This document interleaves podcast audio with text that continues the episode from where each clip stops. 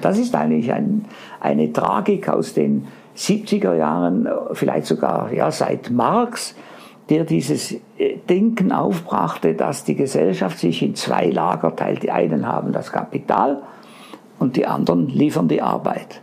Ja. Und dann soll man ein bisschen Kompromisse machen. Das ist eigentlich das europäische Bild.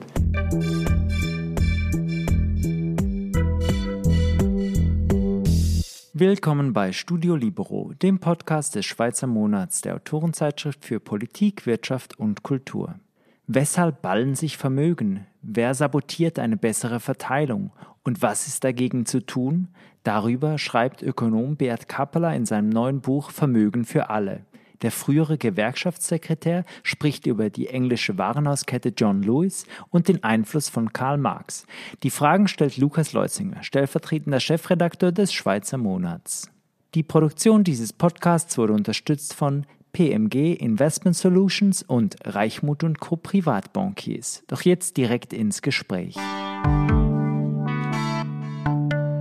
Beat Kappeler wenn man den Linken zuhört, dann könnte man den Eindruck gewinnen, dass man nur die Reichen höher besteuern müsste und alle wären glücklich. Einverstanden?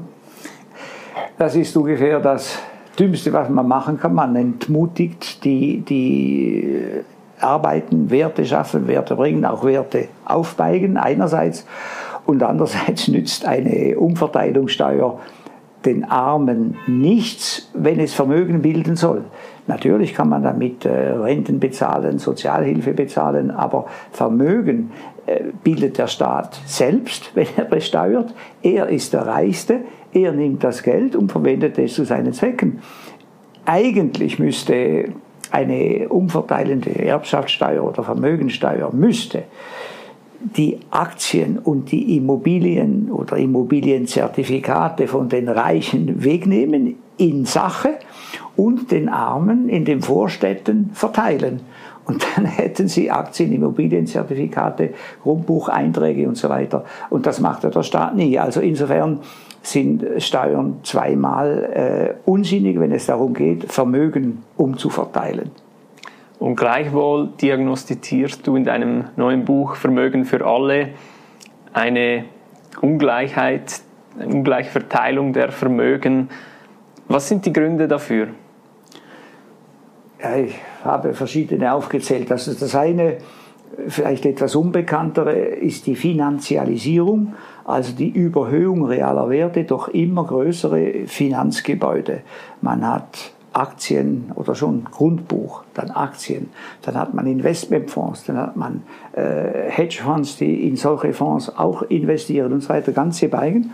Und äh, mit diesen Mechanismen konzentrieren sich automatisch die Vermögen, auch optisch, weil die Statistiken natürlich solche in der Steuerstatistik fassbaren Finanzvermögen ausweisen, hingegen die Vermögen, die riesigen global gesehen riesigen Vermögen von Bauern, Gewerbetreibenden, von nicht börsenkotierten Leuten sind in diesen Statistiken nicht enthalten. Aber trotzdem ist das eine Form der Vermögenskonzentration. Eine zweite ist äh, die Bodenrente, die natürlich äh, leistungsfreies äh, Vermögen bildet seit Jahrtausenden.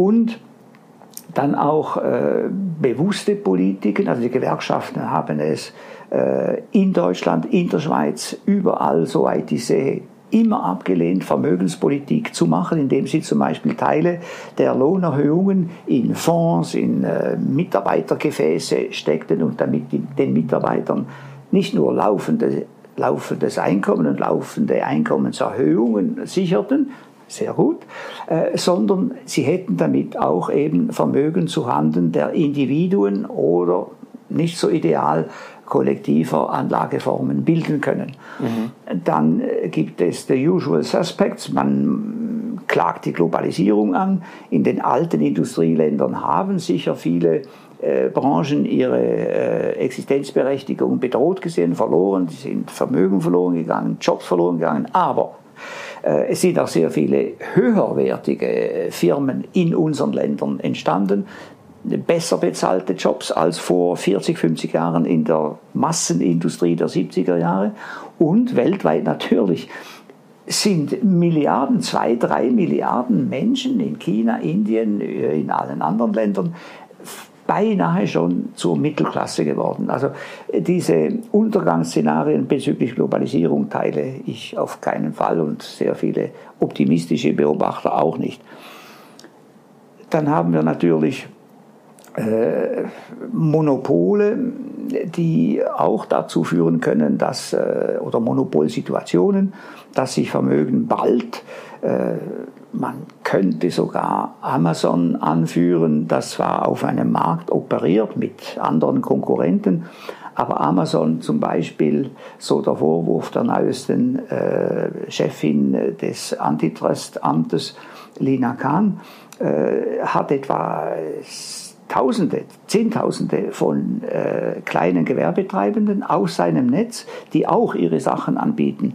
Und Amazon kann dank diesem Monopolnetz, das es dann für sie ist, äh, sehen, was läuft, was nicht läuft und kann den äh, anderen Mitbewerbern auf dem eigenen Netz kann es äh, die Angebote unterlaufen oder ihnen ein Übernahmeangebot machen. Also es gibt solche Mechanismen aus Netzsituationen, Monopolsituationen, die auch die Vermögen konzentrieren. Ich meine, mhm. jedes Netz wie äh, Facebook, Google, äh, das sind auch Netze, welche positive Externalitäten haben, also positive Nutzen, sowohl für die Nutzer, ich habe noch nie etwas für Google bezahlt als Nutzer, aber die Stifter, äh, die Gründer von Google haben natürlich immense Vermögen gemacht, weil sie nebenan Daten verkaufen, Werbung betreiben und so weiter. Und das durch die Skalierung, durch die enorme Zunahme der Nutzer, die sich gratis einklinken, zu einer unerhörten Gewinn- und Vermögensquelle für die ursprünglichen äh, Betreiber geworden ist. Also es gibt schon äh, Netzphänomene, welche auch zur Ballung von Vermögen führen. Nachher sind allerdings alle diese Unternehmen an die Börse gegangen und hier wiederum könnte man, könnte man eben einhaken, da kann sich dann jeder beteiligen. Genau. Was ist der Einfluss des Staates, beispielsweise der Geldpolitik? Das ist natürlich ein trauriges Zusatzkapitel. Äh, die Geldpolitik äh, seit je äh, fördert den Finanzsektor und damit die dort Tätigen, das meistens ja Banken, große Anleger sind. Man hat es schon bei Richard Cantillon im Anfangs 18. Jahrhundert äh, so formuliert. Er hat das festgestellt und das stimmt seither. Und neuerdings mit der unglaublichen äh, Geldschöpfungswelle der westlichen Notenbanken ist das natürlich äh, überbordet. Die äh, Notenbanken haben alle Finanzwerte Aktien, Obligationen, aber auch Immopreise in die Höhe getrieben durch diese enorme Geldflüssigkeit, äh, sodass einfach äh, die Besitzer, die schon hatten, noch viel, viel reicher geworden sind. Mhm. Und die anderen, die noch nichts hatten oder die Barwerte ansparten, Sparbücher, wurden eigentlich enteignet, indem sie keinen Zins mehr bekamen, weil die Notenbank den Zins abgeschafft haben. Also die letzten 15 Jahre waren eine unglaubliche äh, Falle äh, gegen die Kleinen und zur Bildung größerer Vermögen. Und ich habe auch während der ganzen Zeit immer gestaunt, dass die Linke nie die Notenbanken angegriffen hat. Nie. Die Reichen nachher, die so entstanden sind, die griffen sie an, aber nicht die Notenbanken, nicht die Quelle weil es ihnen einfach passte, denn gemäß äh, dem vulgären Keynesianismus, dass mehr Ausgaben, sei es von der Notenbank, sei es vom Staat, einfach das Glück schaffe, äh, waren die Linken einverstanden mit dieser Geldschwemme, die natürlich alle Boote hob, einige mehr, einige weniger, äh, aber doch eben den Schein von äh, unermesslich steigendem Wohlstand generell geschaffen hat.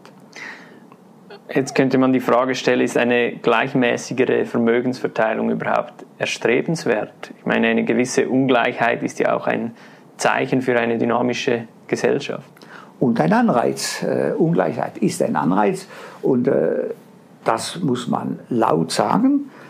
dass das Ziel des Marktes nicht die Gleichverteilung ist zwischen den Marktteilnehmern, sondern die Schaffung von Unterschieden, damit eben jeder im Markt sieht, was läuft und was nicht läuft.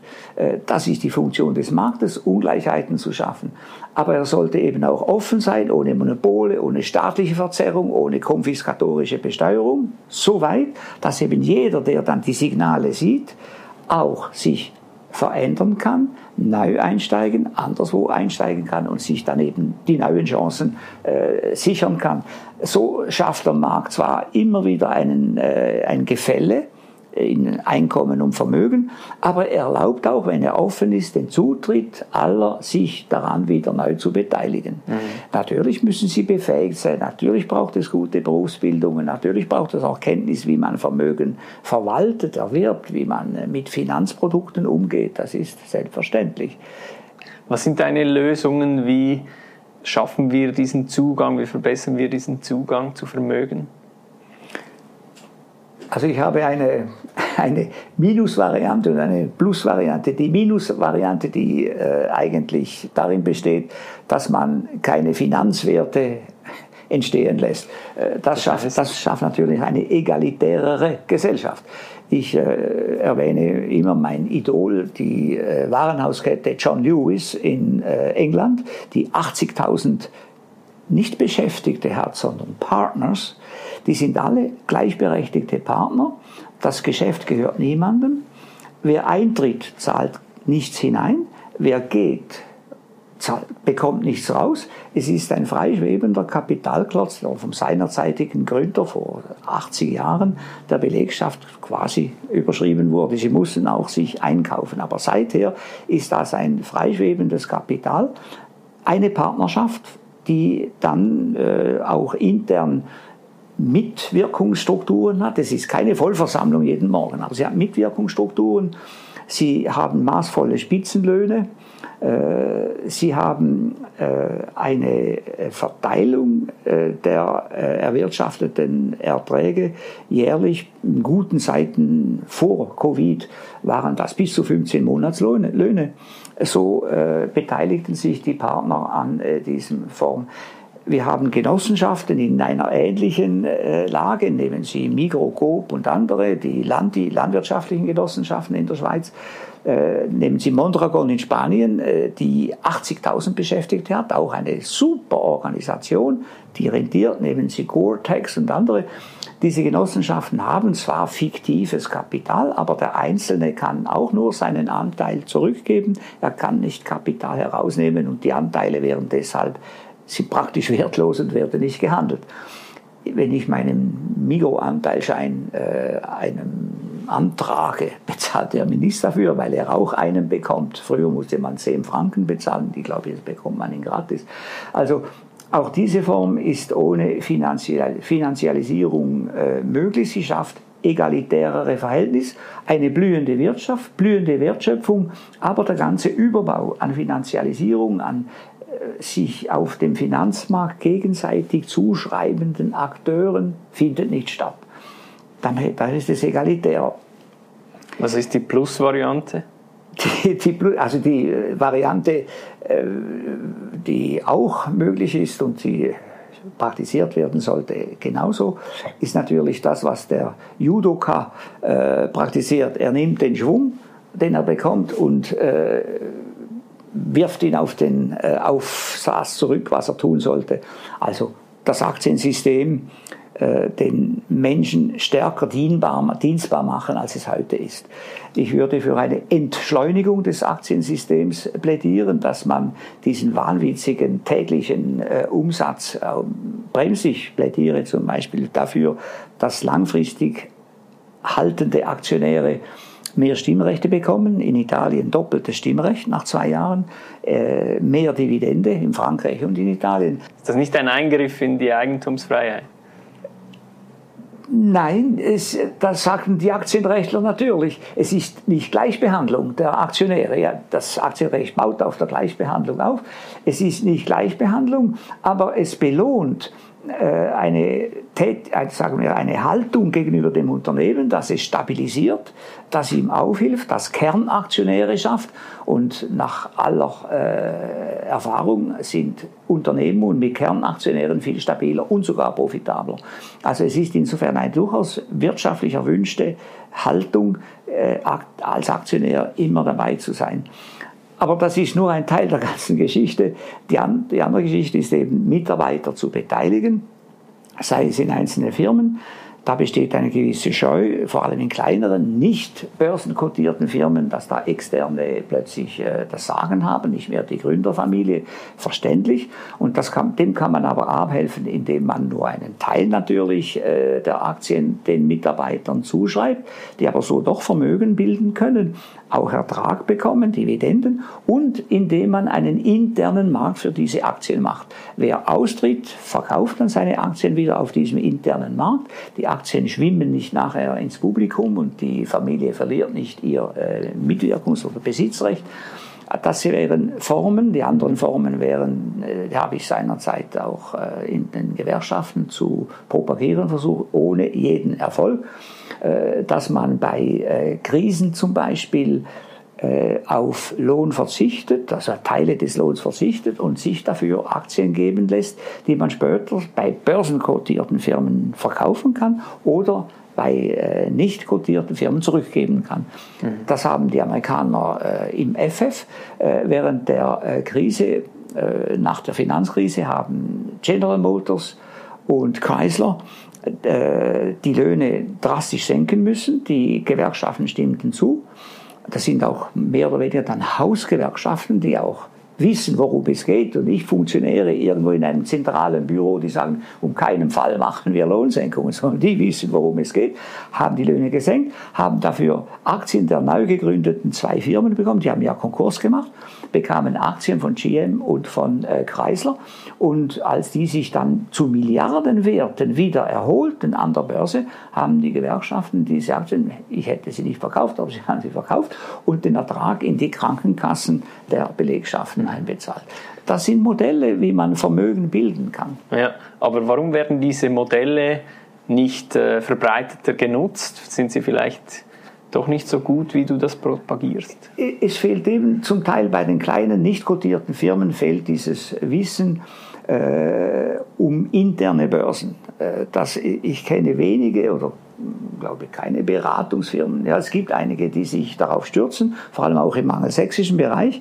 Die ganze Bewegung der ESOPs, der Employee Stock Ownership Programs, ESOPs, äh, die gibt es seit etwa 50, 60 Jahren. Das ist eine Riesenorganisation, welche diese Idee der Teilübernahme von Firmen durch Aktienbeteiligungen und dann auch die Rückgabe im Pensionierungsalter wieder an die Firma zusätzlich mit Krediten von Banken, um das richtig aufzublasen, also wirklich Finanzialisierung in Reinkultur, aber richtig zugunsten der Arbeitnehmer betreibt. Und diese ESOP berät dann eben auch die Firmen, wie man solche mhm. Systeme einführt, wie man sie äh, verträglich macht, dass die Gründerfamilie zum Beispiel eben äh, nicht einfach ausgetrickst wird, damit sich auch die Aktien nicht im Publikum verlieren. Das ist einer der Gründe. Der andere Grund ist, dass natürlich durch die äh, europäische Variante der äh, Arbeitnehmerschaft sich die Menschen seit den 70er Jahren einfach als Arbeitnehmer definieren und möglichst wenig mit solchen Dingen zu tun haben wollen. Sie kaufen sich vielleicht Wohneigentum, das ist richtig, auch eine gute Form, sehr gute Form der Vermögensstreuung oder Vermögenssicherung, aber sie wollen nichts darüber hinaus wissen. Die Gewerkschaften in Europa ihrerseits lassen keinen Zweifel daran, dass äh, der Arbeitnehmer Arbeitnehmer ist. Das ist ja eigentlich Arbeitgeber, er gibt seine Arbeit, aber sie lassen keinen Zweifel daran, dass dem so ist und dass man die Formen Besitz und Arbeit nicht mischen sollte.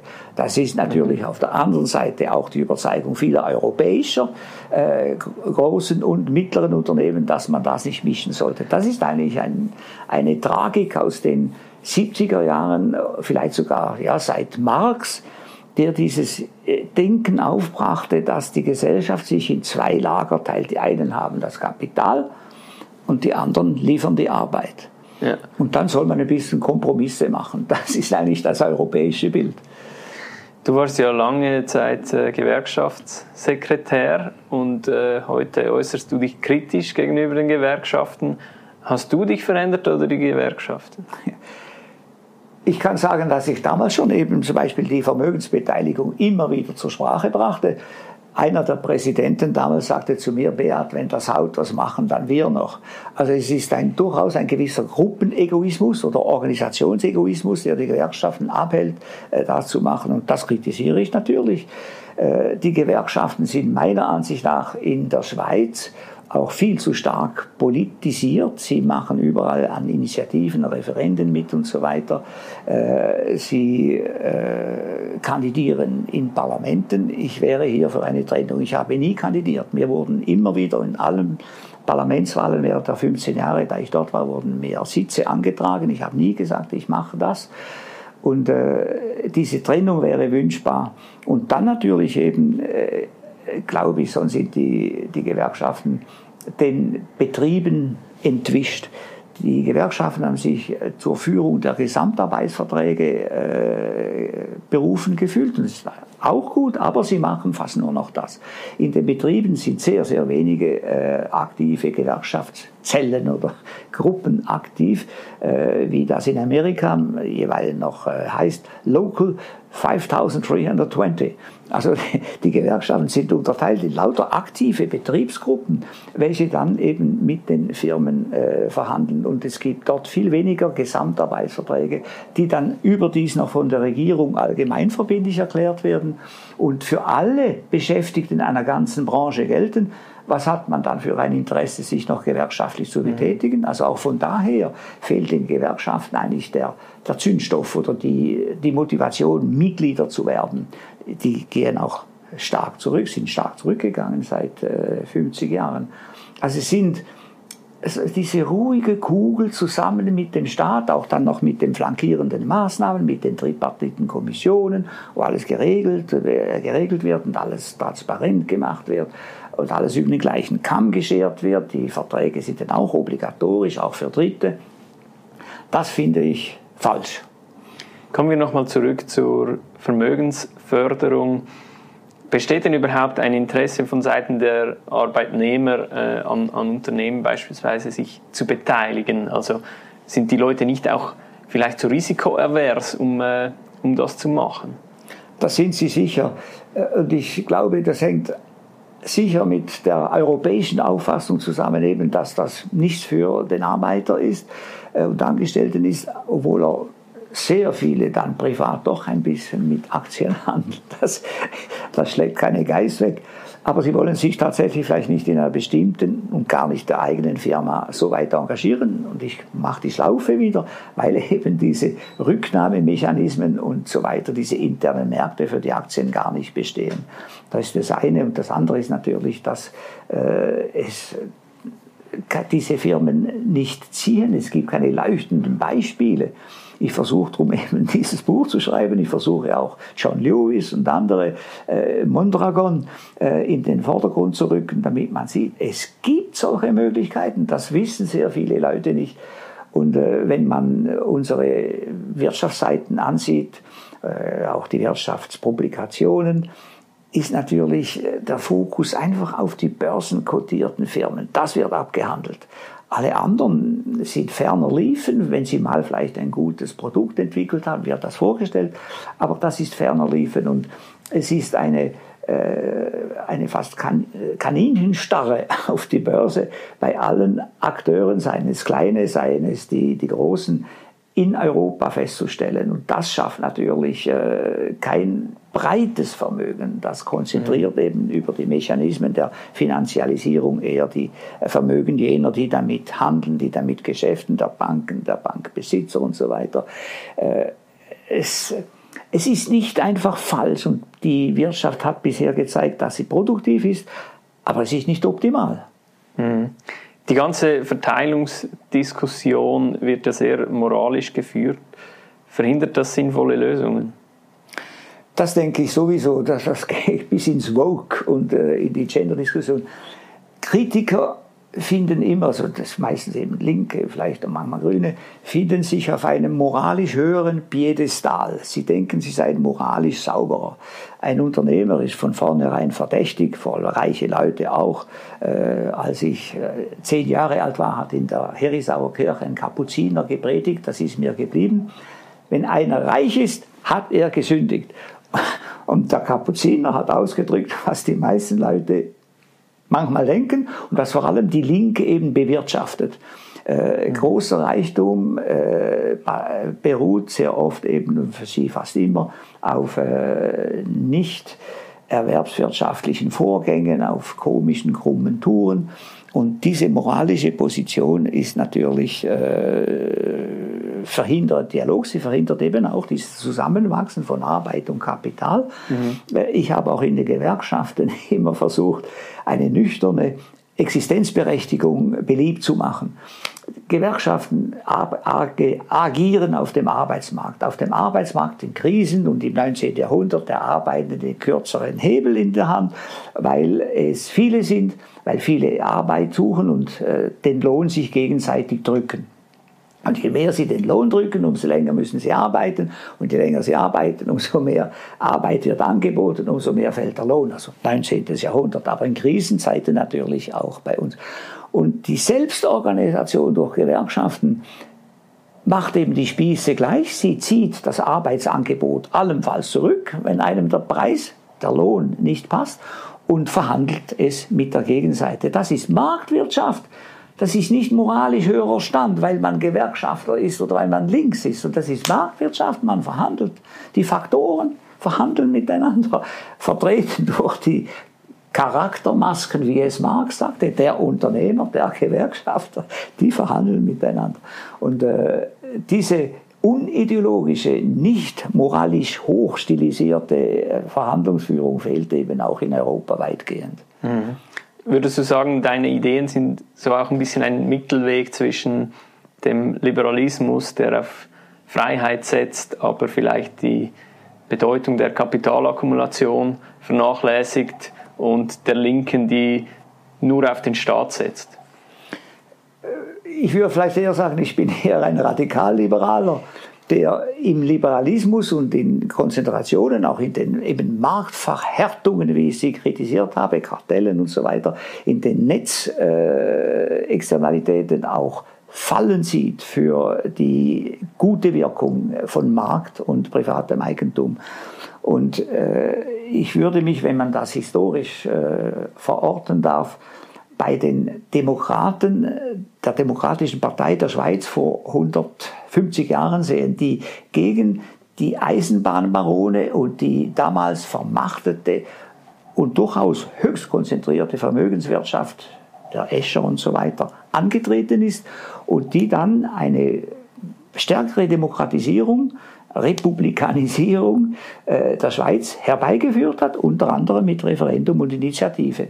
Das war politisch, aber die Bewegung war tatsächlich liberal, sogar vielleicht eben libertär. Sie hat äh, sich auch gegen Auswüchse äh, eines falsch sich entwickelten Marktsystems, Privatsystems gewandt. Wir wissen, dass es eben gewisse Tendenzen gibt, wie die den Markt verfälschen, wie eben die Kartelle und Monopole, wie der Arbeitsmarkt in Krisensituationen, wie die Externalitäten, also die negativen Externalitäten, wenn es Umweltschäden gibt, die der Verursacher nicht bezahlt, oder die positiven, welche zu Netz, zu sprunghaften Netzvergrößerungen führen und zum Vermögen, das sich damit bildet. Das sind Ausnahmen äh, vom reinen Marktgeschehen. Das sind ganz, das sind drei Marktversagen. Nur drei. Mhm. Es gibt nicht mehr. Äh, wenn man vom Marktversagen äh, spricht, äh, springen natürlich sehr viele Leute auf den Wagen auf und sagen, ja, ja, ja, ja, da ist ein Marktversagen, da noch eins, da noch eins. Das stimmt nicht. Sondern es gibt diese drei äh, Marktversagen. Noch natürlich die öffentlichen Güter. Also das kann bis zur Feuerwehr gehen, muss nicht sein, aber Feuerwehr, wenn ein Block in der Häuserzeile nicht zahlt an eine private Feuerwehr und äh, es bricht bei ihm eben Feuer aus, verursacht er auch externe Schäden. Mhm. Also gibt die, die, öffentliche Sicherheit nach innen, die öffentliche Sicherheit nach außen, Armee, äh, spricht für gewisse öffentliche Durchführung äh, von äh, Aufgaben. Und das ist auch in diesem Sinne ein Marktversagen, aber schon die Schule äh, und andere heute öffentlich hauptsächlich wahrgenommene Aufgaben sind nicht öffentliche Güter im Sinn der klassischen ökonomischen Theorie. Man kann sich ein perfektes System von privaten Schulen vorstellen, wie in Schweden, alle privat, die staatlichen in Konkurrenz mit ihnen, alle bekommen den Voucher, also den Pauschalbetrag des Staates mit dem Schüler an die Schule und die Schule muss einen ungefähren nationalen Lehrplan einhalten, der Rest ist frei. Ja.